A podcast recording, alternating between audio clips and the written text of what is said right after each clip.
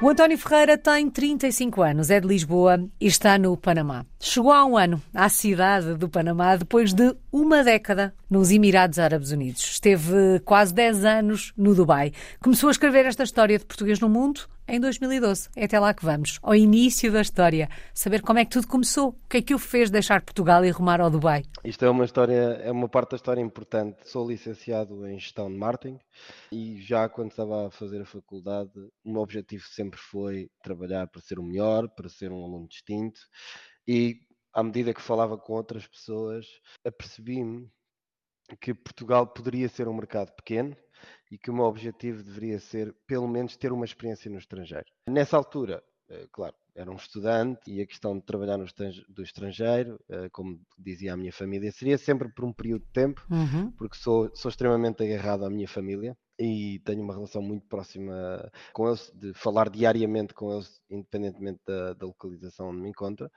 Comecei a trabalhar em Portugal, na minha área, na indústria farmacêutica. Fui muito bem recebido em todas as casas, nomeadamente trabalhei no grupo Johnson Johnson. E há um dia que hum, recebo uma chamada para aplicar ao grupo Novartis, neste caso para a Alcon, que é a parte da oftalmologia, eh, para o Dubai. E eu tinha uma vontade muito grande de, de, de ter carreira internacional, mas é interessante porque a minha vontade era estar na Europa para poder estar mais perto de casa. Uhum.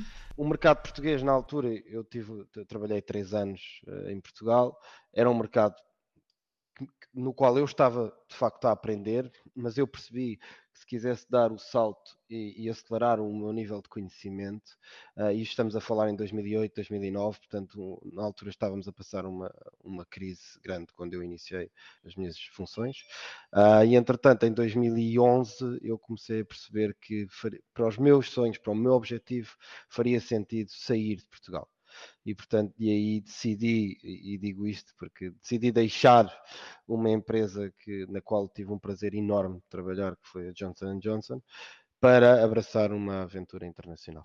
Dizia o António que sempre teve vontade de ter a experiência internacional, mas na Europa.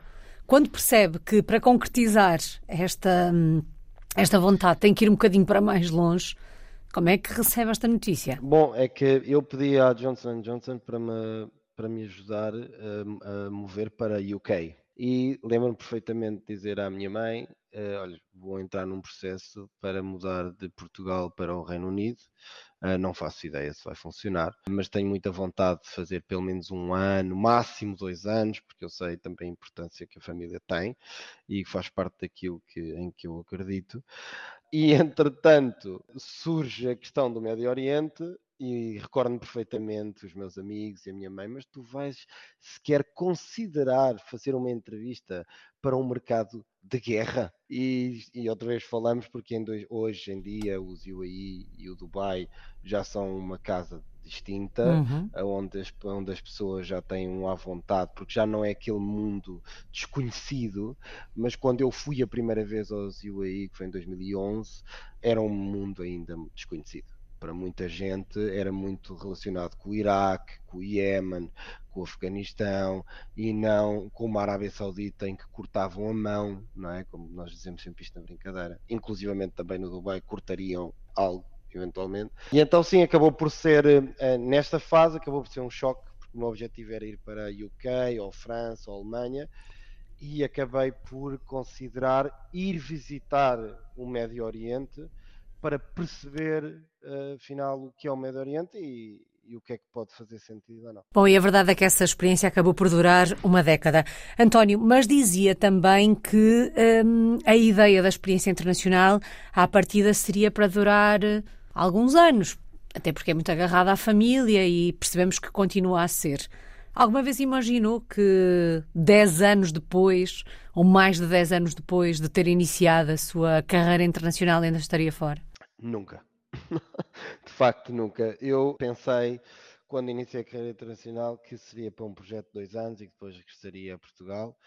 Mas há, uma situação importante que é um, para pessoas que têm ambi uma ambição uh, carreirística uh, elevada, uma vez entrando nesta jornada, depois não é fácil parar. E não é fácil parar e eu, eu digo isto, se eu pudesse ter a minha família ao pé de mim, uhum. eu provavelmente nunca consideraria regressar a Portugal. Ok. Uh, bom, e também apresentar à minha família o meu clube de futebol, que é o Sporting, que me faz muita falta, porque eu ia sempre todos os fins de semana ao futebol. Mas claro que é, é, é, sempre tive uma dualidade. Mas a questão é que depois também há, há outro ponto, Alice, que é o seguinte: quando se trabalha em mercados emergentes, que é o meu caso, seja esta parte da América Latina seja a parte do Médio Oriente e alguns países da Ásia, são mercados que permitem uma velocidade de aprendizagem e aplicabilidade daquilo que nós estudamos na faculdade, daquilo que nós aprendemos em pós-graduações, no dia a dia, que é incomparável àquilo que se pode fazer com a mesma idade em mercados maduros. E então, isso também teve aqui um papel muito uhum. importante. Uhum. Foi fácil, dez anos depois, uma década depois, eh, fechar o capítulo Dubai e rumar ao Panamá? Foi fácil dizer que sim? Muito, muito difícil. O Médio Oriente, qualquer país do Médio Oriente, vai ser sempre uma casa para mim. Fui muito bem recebido por todas as pessoas. Eu cheguei muito novo ao Médio Oriente, uma pessoa que era basicamente dedicada pela família, pelos estudos, por uma dedicação que acabamos por, por, por, viver diariamente e chegar a um país onde eu não falava a língua, porque depois há aqui outro, outro ponto. Também importante é que eu fui para os UAE não trabalhar só Dubai. Portanto, eu tinha todo o Médio Oriente, inclusive uhum. Iraque, Saudi Arábia, países onde o árabe é, é a primeira língua. E então eu fui inclusivamente estudar três níveis de árabe para conseguir perceber alguma coisa e havia sempre aquela questão da barreira cultural, que, que é muito falada, e, e eu posso, e, e, digo isto com muita felicidade, que não a senti, porque fui muito bem recebido. Portanto, foi muito difícil de tomar a decisão de sair do Médio Oriente. O Médio Oriente foi melhor do que aquilo que tinha imaginado? Foi, foi, foi, foi muito melhor que eu imaginei. Eu quando aterrei em Dubai, eu, eu quando aterrei em Dubai e vi o aeroporto, quando fui para ir à primeira entrevista, eu senti que não quero voltar porque me senti, senti-me uh, os sorrisos, a simpatia, a amabilidade, a velocidade de, de, fazer acontecer que estava ali à minha volta, que fazia exatamente o match no estadio em que eu estava na minha vida. E então, todas essas recordações, não é? E, e, e, por exemplo, também comparto que acabei por casar em Abu Dhabi e acabei por fazer, a, e, portanto, e digo aos meus amigos que é, é a minha segunda casa. Portanto, Portugal e os Emirados Árabes Unidos são, vão e serão sempre a minha segunda. António, como é que se faz a adaptação ao Panamá depois de 10 anos nos Emirados Árabes Unidos? É com uma perna às costas? Ou estamos a falar de outra realidade completamente diferente da nossa e, portanto, se de um lado há um choque cultural, do outro lado esse choque cultural também vai acontecer? Sim, e nós agora já temos um pequenino, que é o António Júnior, de 5 anos.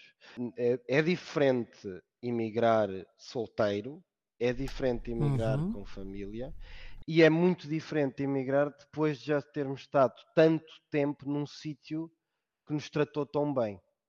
Portanto, eu pensava, quando vim para o Panamá, quando disse sim a Panamá, que seria mais fácil. E não. Acabo, hoje digo que é como recomeçar, com uma pequena diferença a questão da família, porque já estamos a vir de um sítio onde não temos, onde não temos a nossa família, não é? aí já não se aplica, porque aqui também vamos continuar sem a nossa família. Mas culturalmente na América Latina eles são muito mais próximos daquilo que nós somos uh, em Portugal, mas acaba por ser muito um choque porque, e como disse bem, eu, eu tive tanto tempo no Médio Oriente que mudar para esta realidade uh, foi difícil. Portanto, uhum. aqui houve, tive uma motivação muito forte ligada à carreira. O que é que mais o surpreendeu em termos culturais, em termos sociais, hábitos, costumes um, aí no Panamá? Muita gente conhece o Panamá através de, pelos Panama Papers. Uh, antes de vir para Panamá, eu sabia que havia uma ligação muito próxima entre Dubai e Panamá e vice-versa. E então uh, eu pensava que muito do Panamá era parecido com aquilo que era o, o Dubai. E então, quando cheguei, por exemplo, percebi que o nível de serviço do Panamá não tem nada a ver com o nível de serviço do Dubai. E isto porquê? E, e daí foi eventualmente o maior choque que tive quando cheguei a Panamá. Uh, o Panamá tem, tem, tem muitas nacionalidades, mas a maioria das nacionalidades são desta parte do mundo. Uhum. Enquanto, por exemplo, um Dubai ou uma Singapura tem nacionalidades de todo o mundo, inclusivamente a Europa. Aqui temos espanhóis, uh, mas, por exemplo, uh, portugueses somos poucos, claro, poucos, mas bons, uhum. somos poucos. E depois temos muitos colombianos, depois temos, claro, Costa Rica, temos americanos, por, por questões, eh, questões históricas, mas pronto, mas a maioria é, é, são pessoas da América Latina e que acabou por ser uh, um ponto. Outro ponto, uh, basicamente aqui no Panamá fala-se muito espanhol uhum. e eu tinha a ideia que o inglês por tudo o que li e etc, pensei que o inglês era uma língua muito forte. Claro, há escolas internacionais, a nível de mercado profissional falamos em inglês, mas o espanhol tem uma importância muito grande. Como é que está a ser o processo de adaptação? Digo, está a ser porque só passou um ano desde que chegou. Uh, tendo em conta a experiência que já levava na mala, considera que está a ser fácil, que está a ser difícil? Agora, fácil. Os primeiros cinco meses, seis meses, o primeiro ano foi difícil, mas também quando penso, também foi difícil no Médio Oriente. Acredito que para os que me, que me estão a ouvir, os seis meses não devem ser representativos daquilo que vai ser o futuro nesse país. E por isso há muita gente que desiste destas aventuras ou destas jornadas que podem ser extremamente gratificantes e que eles acabam por nunca saber porque desistem ao fim de seis meses. Portanto, os primeiros seis meses foram difíceis. Uhum. Okay? Encontrar a frutaria da esquina, o mercado do peixe, eh, coisas muito portuguesas, não é? Uh, mas, mas agora já, já sim, agora já temos, já, tem, temos o nosso grupo de amigos, também partilhar, por exemplo, o paddle, que, é, um, que é um desporto que eu, que, eu, que eu gosto muito e pratico já há muitos anos. Agora aqui está na moda e, portanto, já começa agora a criar então uma relação e a viver realmente o Panamá. E há algum aspecto uh, ao qual não se tenha adaptado até agora e que sinta que daqui a alguns anos vai continuar a estranhar? Sim, esta parte do mundo é extremamente instável, politicamente falando. Uh, e daí também quando fazemos uma análise, por exemplo, às taxas de inflação e etc., o Panamá acaba por ser um hub uh, e que não é igual ao que está à volta, digamos assim. Acaba por ser uma bolha. Tenho dificuldades em adaptar-me hoje a algumas diferenças sociais graves que vejo no Panamá e que não tinha essa noção, mas claro, agora ao fim de um ano já, já, já exploro mais o Panamá e que realmente me causa algum desconforto. Bom, falava há pouco da hum, oportunidade de carreira. Que oportunidade foi essa? Que projeto é que tem em mãos? Bom, eu vim para o Panamá para ser diretor uh, regional uh, dentro da, da, minha área, que é a área de oftalmologia na Alcon. Está a ser uh, espetacular porque eu estava, fiz um, fiz um, um crescimento muito interessante no Médio Oriente e Ásia, em cargos como gestão de produto, gestão comercial, e acabei por uh, e, sabia que precisava de ver mais regiões, porque eu vi Middle East e vi Ásia, já tinha um pouco de Europa, mas a, a, a região de, Latin América é uma região que cresce e que tem muito potencial, mesmo com estas questões políticas uhum têm. Eh, é uma região com muito potencial, de onde me permitiu vir aqui, criámos uma, uma nova, um novo office, uma nova equipa. Uh, estamos a iniciar novos mercados, por exemplo, Bolívia, Paraguai, e portanto essa parte tem sido extremamente enriquecedora. E é um desafio para quanto tempo? Bom, é, se fosse em 2012, quando eu dizia que ia para Dubai dois anos, máximo três, Hoje já não me já não coloco eh, tempo. Uhum. Uh, podem ser dois anos, pode ser um ano e meio, podem ser três anos. Vou-me mover pelas oportunidades. Uh, por, para mim o mais importante é, tem sido sempre a aprendizagem. E neste momento sinto-me a aprender muito. Também é sempre um conselho que dou aos que vêm atrás é queiram aprender, porque viver fora há uma aprendizagem que não se encontra num livro, que não nos, que não nos podem ensinar na faculdade. E essa é a grande mais-valia que também tento dar à minha, à minha esposa e ao meu, e ao meu filho, é de alguma forma uh, perceberem que, que, que, são experiências para um dia mais tarde. Não só contarmos a história, mas aplicarmos, porque uh, também lhe posso dizer que há muito que aprendi no Médio Oriente e na Ásia que aplico aqui no meu dia a dia. Uhum. porque, porque funciona porque uh, de facto há, há, um livro que gosto muito que é O Mundo é Plano e realmente hoje em dia nós, nós temos esta, esta, estas transações de pessoas que estão dispostas a aprender e depois a levar o conhecimento para outras partes do mundo.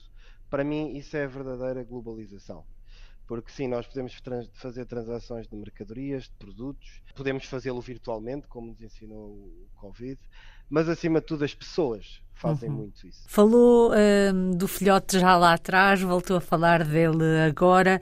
Um, está a crescer longe do país do pai, não sei se Portugal é também o país da mãe. E percebe-se a ligação do António a Portugal, até porque aqui e ali já falou, falou da presença dos portugueses aí no Panamá, falou da questão da mercearia, da padaria de que tanto gostamos. Como é que vai fazendo esta passagem de testemunho ao pequeno António? Bom, o pequeno António agora com 5 anos uh, e a família sempre vem visitar, já começa a ser mais difícil para ele, numa perspectiva de, ok, mas qual é a minha casa? Uhum. E eu digo, ok, a nossa casa é um mundo.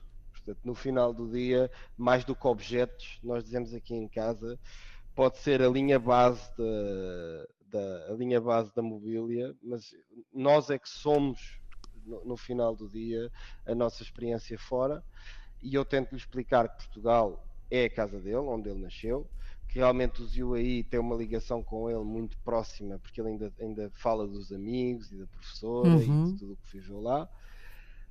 Não é um processo fácil.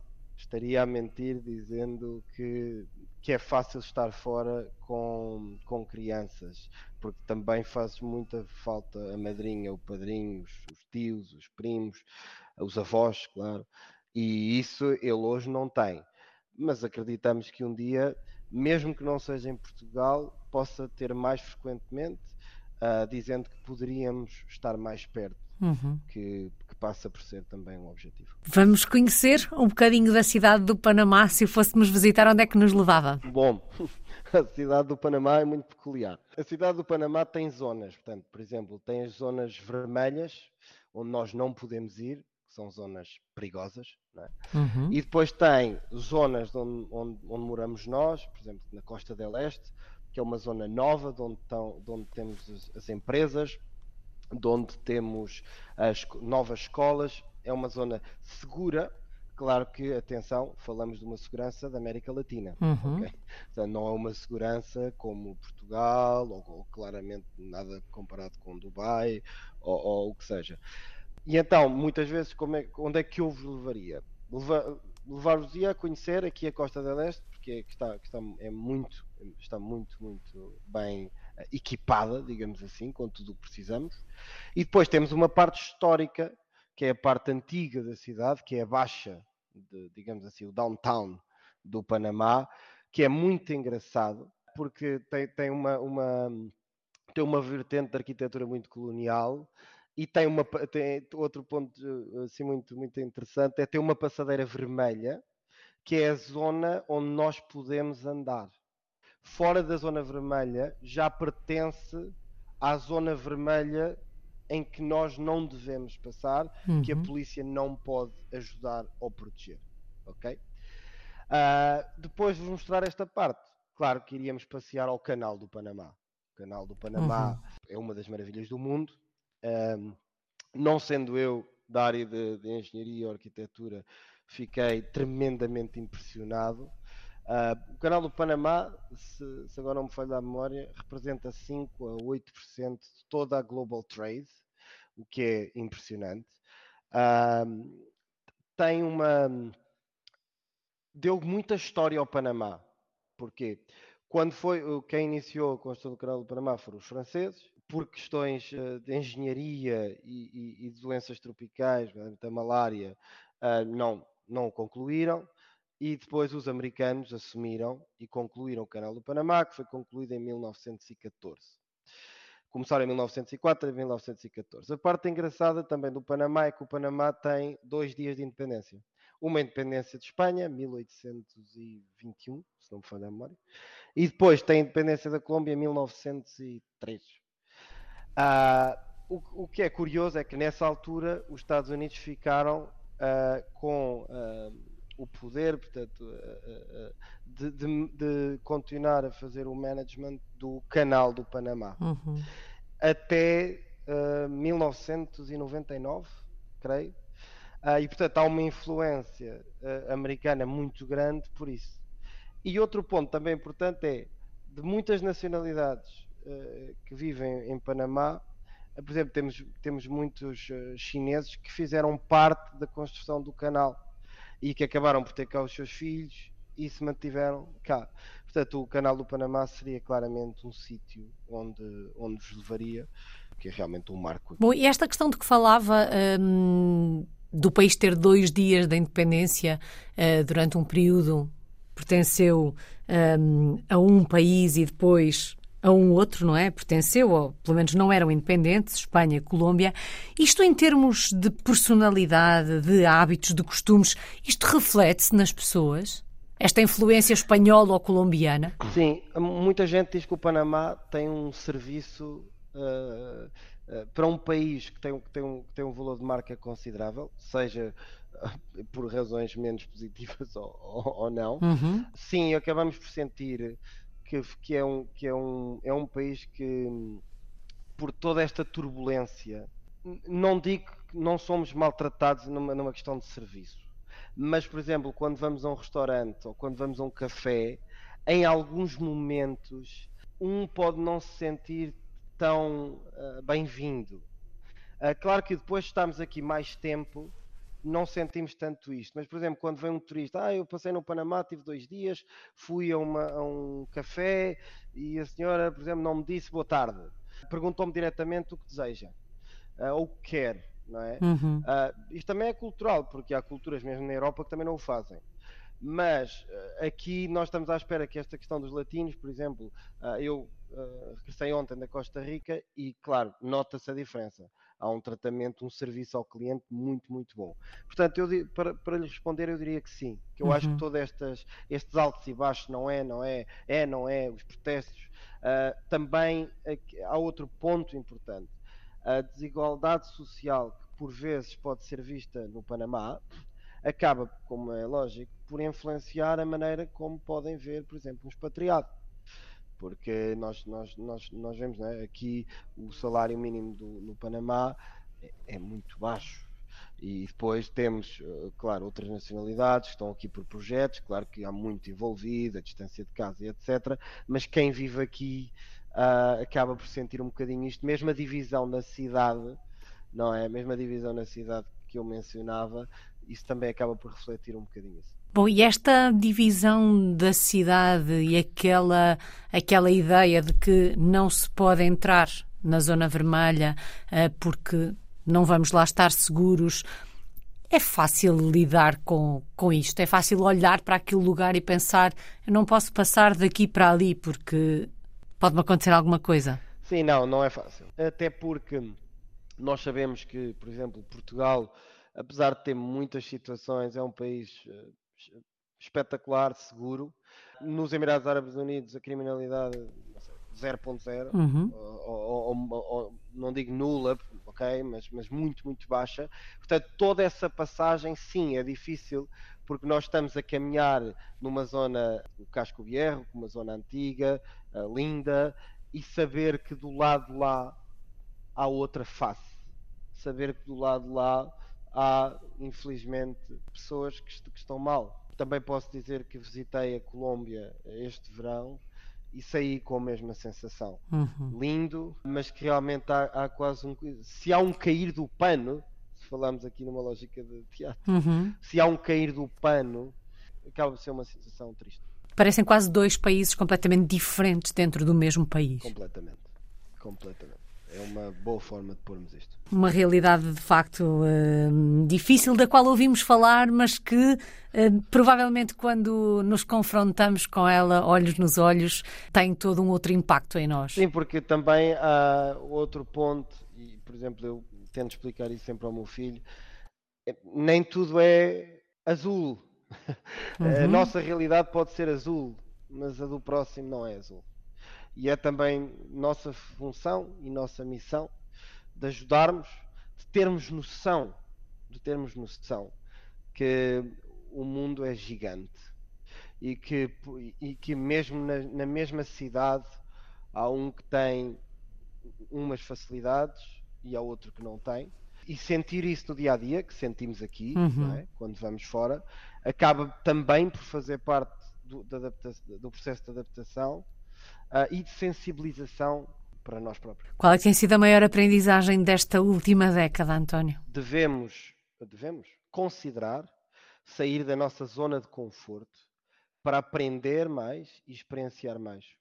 E apesar de os que decidem ficar na zona de conforto e, e assumir uh, uma vida diferente uh, estão totalmente no seu direito e têm uma vida boa e interessante, mas para mim o facto de ter tomado a decisão de sair, de experimentar, é algo que, por exemplo, que o dinheiro nunca poderá pagar. Vamos lá falar das saudades. Há pouco já deixou aqui no ar algumas, inclusive é de ir eh, ao Alvalade ver o Sporting. O que é que sente mais falta do nosso país? da minha família. Tenho muita saudade, tenho muitas saudades da minha família. Uh, é sempre difícil. Uh, aqui em, em Dubai eu tinha o WhatsApp bloqueado. Aqui temos o WhatsApp conseguimos falar. Uhum. Temos uma diferença horária de 6 horas, o que torna difícil, mas é, mas é sempre muito difícil. Tenho saudades da nossa comida e claramente tenho saudades do meu Sporting. Uma palavra, António, para resumir esta história de português no mundo. Aventura.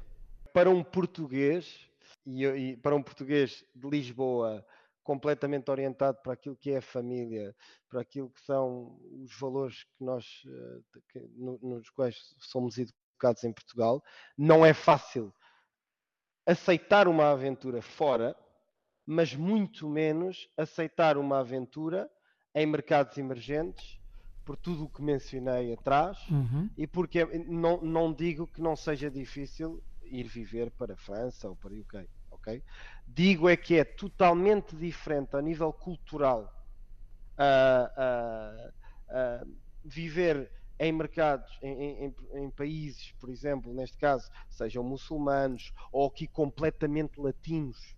Okay? Por exemplo, eu viajo a El Salvador e nós vamos a Google, ao Google vemos que El Salvador está no top dos países mais perigosos do mundo. E portanto, é, é uma aventura, é a palavra que eu tenho a dizer, é uma aventura, porque de facto é uma aventura que, que, que nós temos que fazer o, o embrace uh, mas conscientes que é muito diferente daquilo que estamos habituados, especialmente vindo de um mercado como Portugal. Bom, e a aventura, pelo menos por enquanto, vai continuar. Muito obrigada, António Ferreira. Está no Panamá, na cidade do Panamá. É um português no mundo desde 2012.